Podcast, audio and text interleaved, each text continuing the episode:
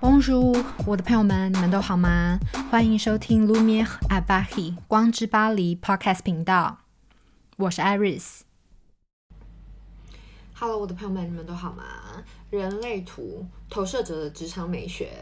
我终于把这个影片生出来了。为什么呢？因为我发现我真的不是那一种可以为你们列出五大要点，然后十个做法的那种 YouTuber，就是我。那真的不是我的 style，所以呢，我当然还是今天，因为我觉得重点蛮多的，所以我还是有尽量的把稿子写下来。但我是呃绝对不可能 照着念啦。但 anyway，嗯，今天我想跟大家分享，如果我们没有遵循自己的内在权威与策略去行动的时候，我们真的很容易在职场上面感到。非常非常的不不受重视，或者是感到很辛苦。重点开始之前呢，那我必须要提醒各位，就是说这是我的职场经历。那嗯、我觉得大家的版本就是其实有时候不太一样了。可是我觉得版本就那些，只是我们在嗯职场里面我们去经历的每一个人带着的点都不同，所以大家可以去兑换。呃，我经历的角色，或者是如果你是我的同事的话，你会怎么想？那我们可以在呃影片下方留言与我讨论，你们在职场的感受是什么？人类图里面每个人有不同的人生角色嘛？那当然，我是投射者二四。当我们遇到一个新朋友，然后他跟你是相同的类型，然后有相同的人生角色的时候，我们通常一开始的状态都会觉得对方跟自己非常的契合。但是呢，尤其是二四人投射者急速接近的时候，我就会发现，其实有时候走的不会是太顺利。加上投射者焦点向外，所以很可能我们会在对方身上看到自己的缺点，或者是说刚好对方演出是你最讨厌的戏嘛。我觉得这也是一种怎么说呢？互相给彼此课题的一种历练啦。但是呢，最终都会因为。彼此的盲点太过类似，原本很好的状态急剧而下的时候，你就会感觉差异很大。所以呢，疗愈自己真的非常的重要。然后也要感谢遇到的这个朋友或者是同事，带给自己演出这种应激戏码的机会。那我觉得在职场中呢，了解自己的工作伙伴的人类图虽然很重要，但是其实为什么我们会说？能量中心，彼此的能量中心互相影响跟共振更重要的原因，是因为我们可能都会因为流日的影响，或者是水逆等等之类的状态，我们会有变动。无论是自己的性格，或者是整个呃环境氛围，这些东西都会去影响到我们整个团队的工作绩效跟工作氛围。我发现，无论你爬到多高的职位，或者是你是不是刚进入一个新的职场。很多人真的是非常在意工作氛围，比起自己个人的绩效还要来的重要。今天这支影片，我会希望能够呃着重在能量中心彼此互相影响，我们就会发现，其实自己的能量中心跟别人共振的时候，才是最影响团体氛围的。今天我就来分享一下职场里面遇到的，我觉得对我影响最大的一些能量中心。首先，我们还是要看我的图。会发现，虽然我是投射者三分人，所以呢，我的能量中心算是已经比较满，呃，没有被定义的地方就是只有喉咙、荐骨跟根部中心。那在这个部分的话，喉咙中心带给我的影响是什么呢？以投射者来说，我觉得对我影响最大的是喉咙中心，加上喉咙中心是发起中心，我们投射者呢需要等待被邀请。生产者显示生产者需要等待回应，然后反应者的话就是需要等待二十八天啦。但 anyway，和我一样喉咙中心呢是空白没有定义的朋友，我们刚进入职场的时候，我们就会很害怕被忽略嘛，尤其是投射者，我们就会很害怕被忽略，很害怕我们自己的表现或者是工作绩效不够好等等之类的没有被看见。所以，当我们有机会，或者是说，比如说，嗯，开会，或者是和同事说话，然后有发言机会的时候，还没有轮到我们之前，或别人还没有问我们意见之前，我们很可能就会先主动发言，主动发起。各位，所有人类图类型里面，唯一能够发起的是只有显示者。那当我们刚进入职场的时候，我们的发言没有被听见，或者是呃，当我们希希望我们自己需要被重视的那种感觉，每个人都不一样哦。需要被重视的感觉没有得到回应的时候，就那种苦涩，或者是那种闷，就是很闷，心里很闷的感觉，就是会很很严重的去影响到我们的心情。再加上很多时候，我们会对主管、会对权威角色比你资深的同事啊，我们就会希望自己在对方的心里有一席之地。那我觉得这个不管是哪一种人生角色的状态，我觉得都会有这个部分，就是说我们希望自己被看见，我们害怕被忽略。可是，一样投射者的，我们要知道，投射者的焦点上外，我们的我们就是动不动，如果我们只是对方，可能对方的心轮，在我别的影片里面有说嘛，对方的心轮可能就会感觉到不舒服。所以，其实呢，别人要忽略你，其实是不是一件很容易的事情啦，但是呢，我们投射者就是需要想办法在 focus 在自己身上，然后呢，找到嗯自己拿手的事情，做得好的事情，或者是在工作所有的工作内容里面找到一个喜欢的事情，然后去做。像我，我怎么去选择工作？一定有很多人会有这个问题。那我根本就不知道我喜欢什么工作啊，我根本就不晓得什么样的工作适合我。我觉得。对我来说，我自己是怎么找到我回台湾之后第一份工作？嗯、呃，我就去回想，当我在纽约念书的时候，我每天下课最喜欢做的事情是什么？OK，我就会发现，就是其实我感到最舒服、最自在的，就是去逛家饰店。那当我回来之后呢，我开始找工作的时候，我就觉得，嗯，我也很喜欢家的感觉，我很喜欢美丽的环境，于是我就会开始找。我喜欢的环境里面，然后工作，这个跟居中心，呃，有没有定义的人都有关系啦。因为我的居中心是有定义的，那有一些居中心没有定义的人呢，他们更需要去理解、分辨清楚自己在怎样的环境里面感觉到更舒服。那我自己的话是，我就是非常在意我的十号闸门，非常的影响我，所以我真的很在意我所在的地方。我的工作就是每天二十四小时，我要花三分之一的时间，甚至更多。我待的环境是不是我喜欢的？所以呢，呃，工作环境漂好看、漂亮、美丽是我第一个选择工作的条件。再来就是那时候我也还没有非常清楚，就是我自己拿手的东西是什么。甚至一开始我从来不觉得我自己是一个有业务能力的人。不过呢，后来就是更加了解我自己的人类图之后，我也会去明白啊，原来我的业务能力是真的是嗯蛮好的。对，所以我觉得很多东西都是要别人看见你，就像你说的红色通道，也许是你的老板。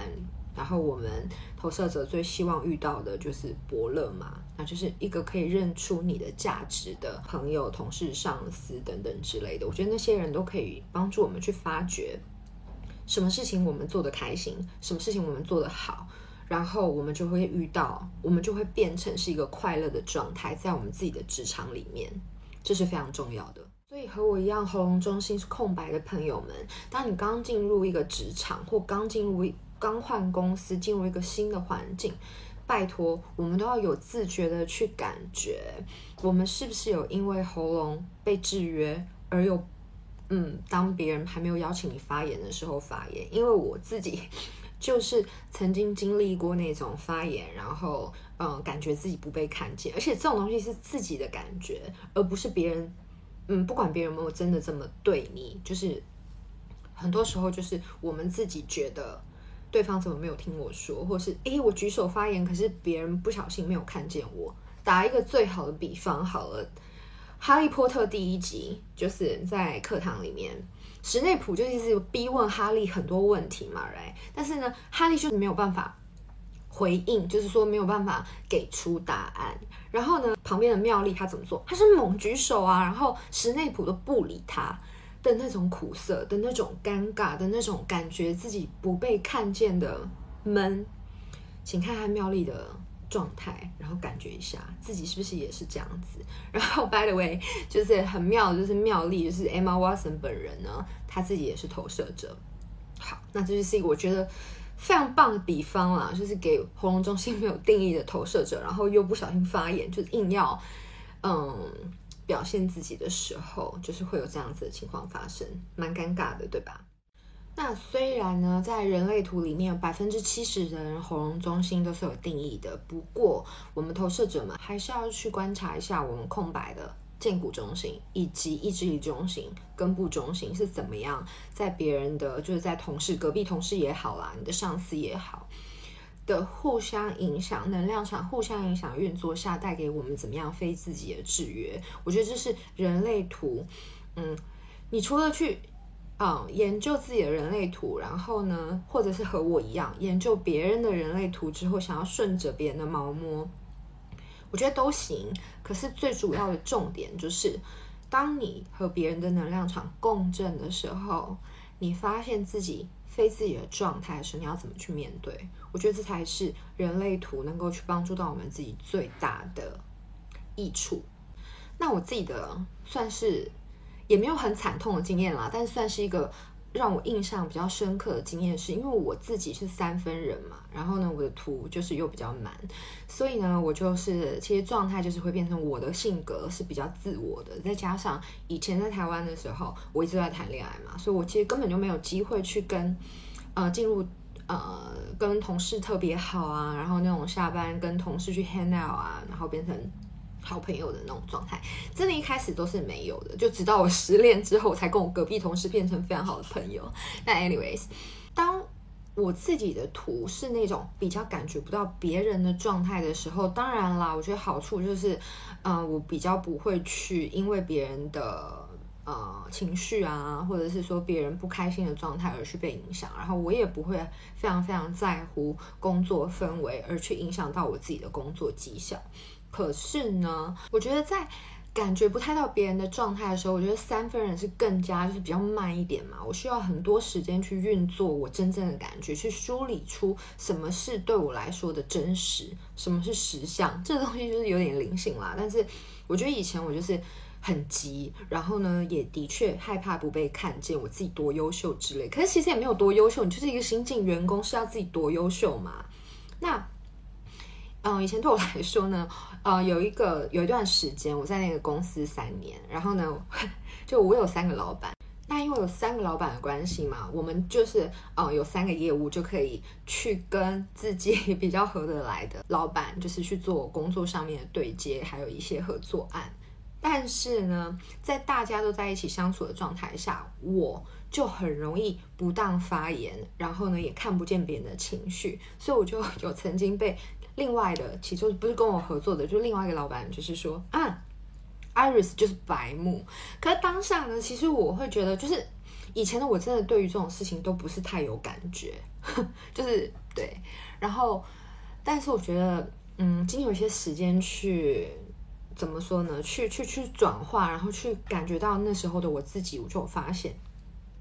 那样子的性格，真的在职场里面很容易被当箭靶，或者是推出去当炮灰。那所以呢，而且我已经算是怎么说？要说这是幸运吗？就是因为图比较满嘛，然后又比较白目嘛，所以呢，感觉不到别人的情绪，或感觉不到别人的尴尬，感觉不到危险等等之类的，就看我的图就知道。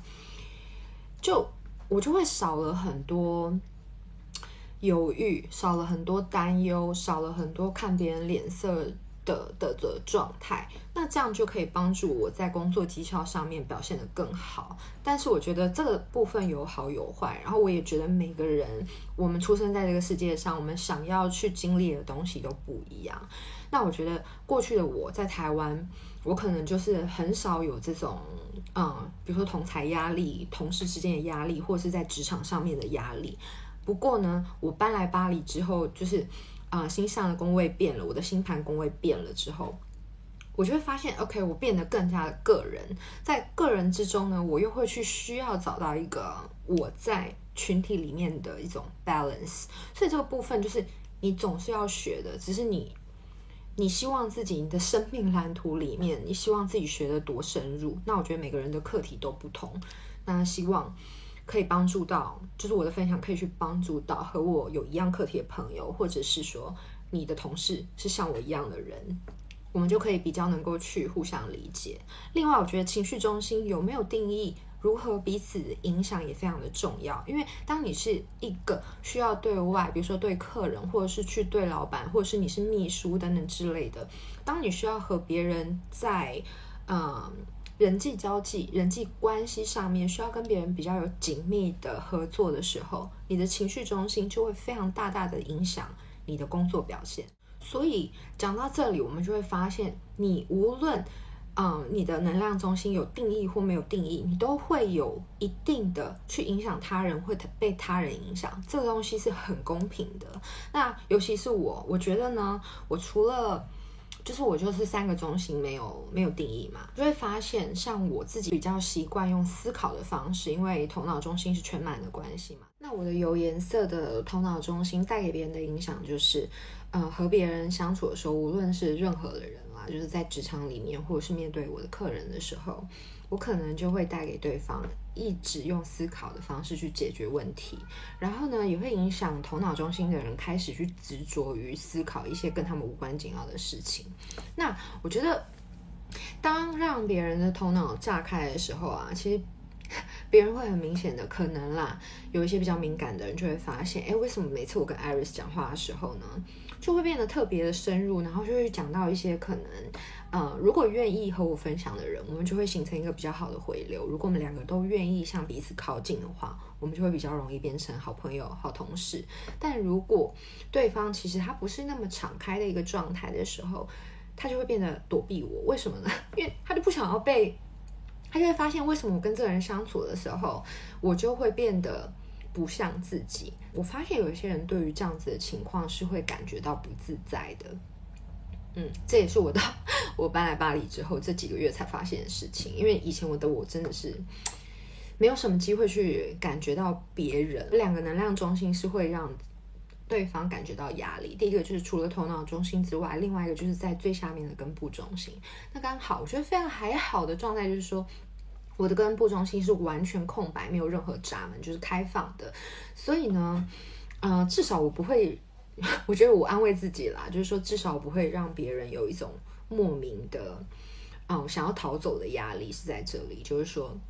虽然我的头脑，嗯，脑压可能会去制约、引导别人去思考根本平常不会去思考的事情，可是至少呢，在海底轮，就是说根部中心的那种，呃，来自于生存的那种压力跟状态的时候啊，嗯，不会。就是这个压力中心的话，不会去让人家想要逃跑。所以各位投射者们，等待被邀请，认出正确的邀请，还有什么不担心被忽略，就会变成我们可以为自己创造有效的社交，以及等于健康良好的人际关系。这边我觉得还可以举一个非常好的例子，就是说我和我，就是我在离开台湾前，我的最后一份工作，其实那个工作是我。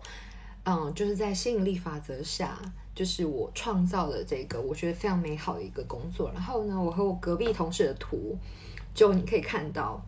我们两个人图其实都是很满的。那它是显示生产者二分人，那我是投射者嘛？那你会看到它整个图的话，就只有一个根部中心是没有定义的。那我们就会发现，其实它制约我的地方比我制约它的地方还多。例如某一天进去公司的嘛，那。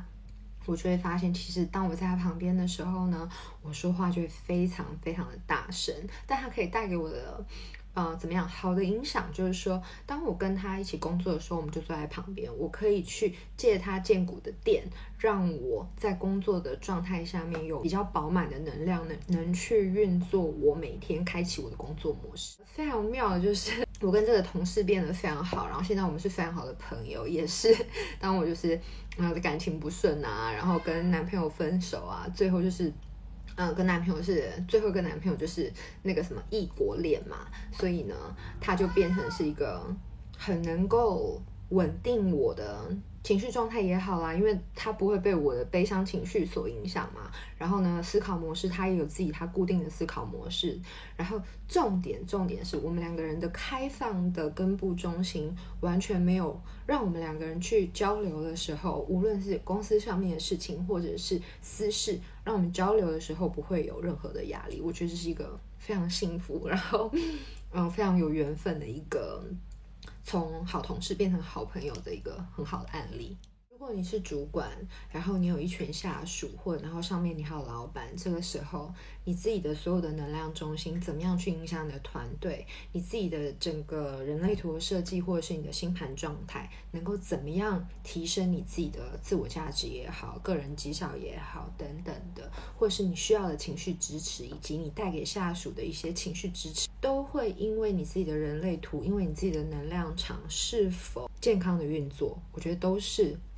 在人类图里面，或者是看我们自己的星盘，可以被发现的。所以，无论你是不是和我一样习惯用看别人的人类图，或者是说星盘的方式，在职场中，希望能够走一点点捷径，顺着别人的毛摸，都 OK。无论如何，我们都还是要好好的认真回头疗愈自己。为什么呢？我这几天发现，其实疗愈自己的状态，就像清理。别人和我们之间距离中埋在这些道路里面的地雷，我们越清空自己的地雷，我们走向别人或别人走进我们，去了解我们或彼此互相接近，都是非常有帮助的。当我们疗愈自己到一定的阶段的时候，我们会减少非常多对别人的自我投射以及预设立场。当你的自我投射以及预设立场变少了的时候呢，你就会发现。无论在职场中，你是一个新进的员工，你是资深员工，你是主管，或是和我一样，你自己一个人工作，你是自由职业者。当我们疗愈好自己，然后照顾好自己的状态，我们的能量场是舒服的时候，当我们开始习惯这样的运作方式的时候，我们就会发现，我们身边的人都是我们喜欢的人，进而我们会发现，我们自己的团体，我们的能量场是一个非常好的回流。那这个状态会变成什么呢？当我们好的回流，好的能量场扩大。变得是一个比较较高的频率的时候，我们就可以去把我们自己的能量场扩散开，进而你去可以去影响你自己身边的啊、家人朋友，进而影响社会。我觉得这从我们花时间最多的职场群体面开始，就是好好的去修炼自己，敞开心，然后接纳自己的状态的能量流动以及别人的能量流动。好好的去稳定自己的情绪，好好去稳定自己的状态，好好的去分辨出什么是你的，什么不是你的，什么事情你应该去关心、去照顾，什么时候你应该回头过来照顾你自己。那今天的影片就到这里，希望你们喜欢我的人类图职场美学的影片。然后呢，我真的是不是一个就是可以写稿的人啦，那我还是之后可能还是会用一种。收讯写的方式来拍我的影片吧。那 anyways，喜欢我的影片，请按 like，然后订阅，开启小铃铛。因为呢，现在我还没有非常就是抓到自己就拍影片的频率，所以如果你开启小铃铛的话，就可以马上接收到我最新的影片啦。那如果任何人类图相关的问题，星座，然后或者是你想要来看你的人类图，或者是你想要做一些呃咨商个案等等之类的，欢迎你们和我联系啦。那就这样喽，希望大家在事业、在自己的工作上面都可以遇到自己的伯乐，然后都可以认出自己的价值。谢谢你们喜欢我的影片，拜拜。